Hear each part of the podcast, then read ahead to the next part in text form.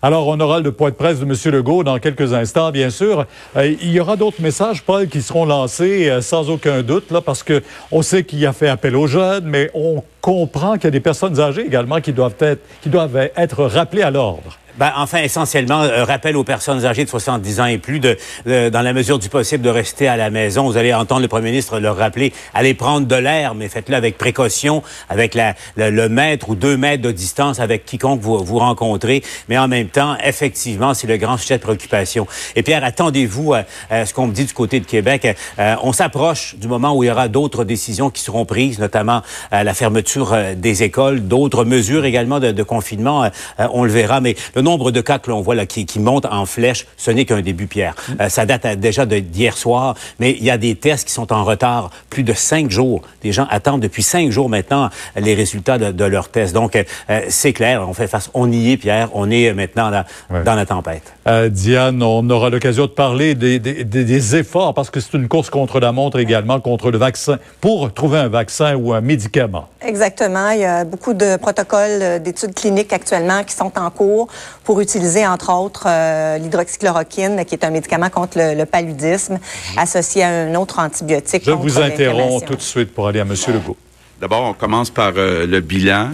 Euh, hier, à 21 h il y avait 121 cas de personnes infectées. C'est donc une augmentation de 27 par rapport à la journée précédente. Il y a actuellement sept personnes qui sont hospitalisées, donc une de plus euh, que la journée précédente. Toujours un décès, donc pas d'augmentation de ce côté-là. Il y a en ce moment 4000 personnes qui attendent le résultat d'un test, qui devraient l'avoir euh, rapidement. Il y en a 6000 jusqu'à présent qui ont reçu un résultat euh, négatif. Et à compter d'aujourd'hui, on a une capacité de faire 5000 tests par jour.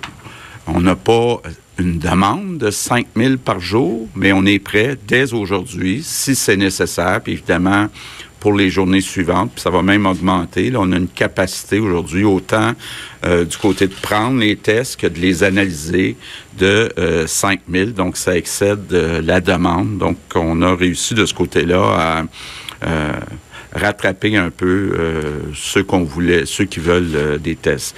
C'est important, évidemment, de dire que plus on teste, plus le nombre de cas augmente. Donc, faut être prudent quand on analyse la croissance des cas.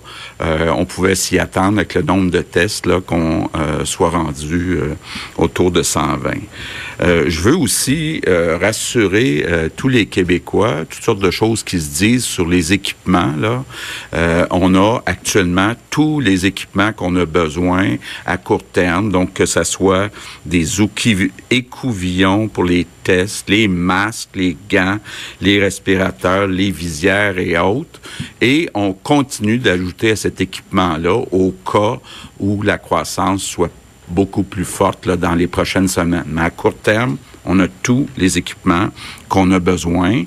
Ce que euh, les gens aussi euh, de la santé publique me confirment, c'est que les mesures qu'on prend euh, donnent des résultats. Donc, encore une fois, soyons prudents quand on analyse. Ça prend un certain temps avant que ça donne des résultats, mais il y a plus de tests, donc c'est normal qu'il y ait plus de résultats euh, positifs. Aujourd'hui, je vais ajouter une consigne à celle qu'on a déjà annoncée. Je demande aux Québécois, euh, quand c'est pas essentiel, de ne pas voyager d'une région à l'autre. Donc, c'est important. Euh, on suit ça région par région. Euh, pour l'instant, euh, on n'a pas besoin de fermer des régions, mais c'est important pour éviter de propager le virus d'une région à l'autre, de ne pas voyager, à moins que ça soit essentiel, d'une région à l'autre. Je veux aussi revenir sur certaines consignes qui sont pas suivis actuellement par tout le monde. Bon, commençons d'abord par les personnes de 70 ans et plus. C'est pas le temps d'être dans les centres d'achat. C'est pas le temps d'aller passer une heure au restaurant avec ses amis. Euh, j'ai le goût de reprendre la chanson de Jean-Pierre Ferland, là, à maison c'est là que vous devez être. Ça ne veut pas dire que vous ne pouvez pas aller prendre l'air. Au contraire, là, aller prendre l'air, c'est bon pour la santé physique, c'est bon pour le moral, mais vous n'allez pas prendre l'air en vous rassemblant avec d'autres personnes dans les centres d'achat, dans les restaurants ou à d'autres endroits. Euh, un message peut-être aux jeunes et moins jeunes, euh, appelez vos parents, appelez vos grands-parents, téléphone, là, euh, ça fait du bien pour eux autres que vous les appeliez. Et je veux revenir aussi à ce que j'ai dit peut-être plus clairement aux jeunes, mais ça s'applique à tout le monde. C'est pas une bonne idée euh, de faire euh, des soupers à 7-8 personnes, là, euh, c'est pas une bonne idée. Donc, pas de rassemblement, même pas dans les maisons. Maintenant, les personnes qui ont des symptômes, c'est important de, le préciser, les symptômes, vous avez de la fièvre, vous toussez, vous avez de la misère à respirer. Bon, première chose d'abord, vous restez chez vous, puis vous vous assurez de ne pas être en contact avec personne. Ensuite, vous appelez le 1-877-644-4545. On va s'occuper de vous autres, là, ça va très bien euh, euh, de ce côté-là.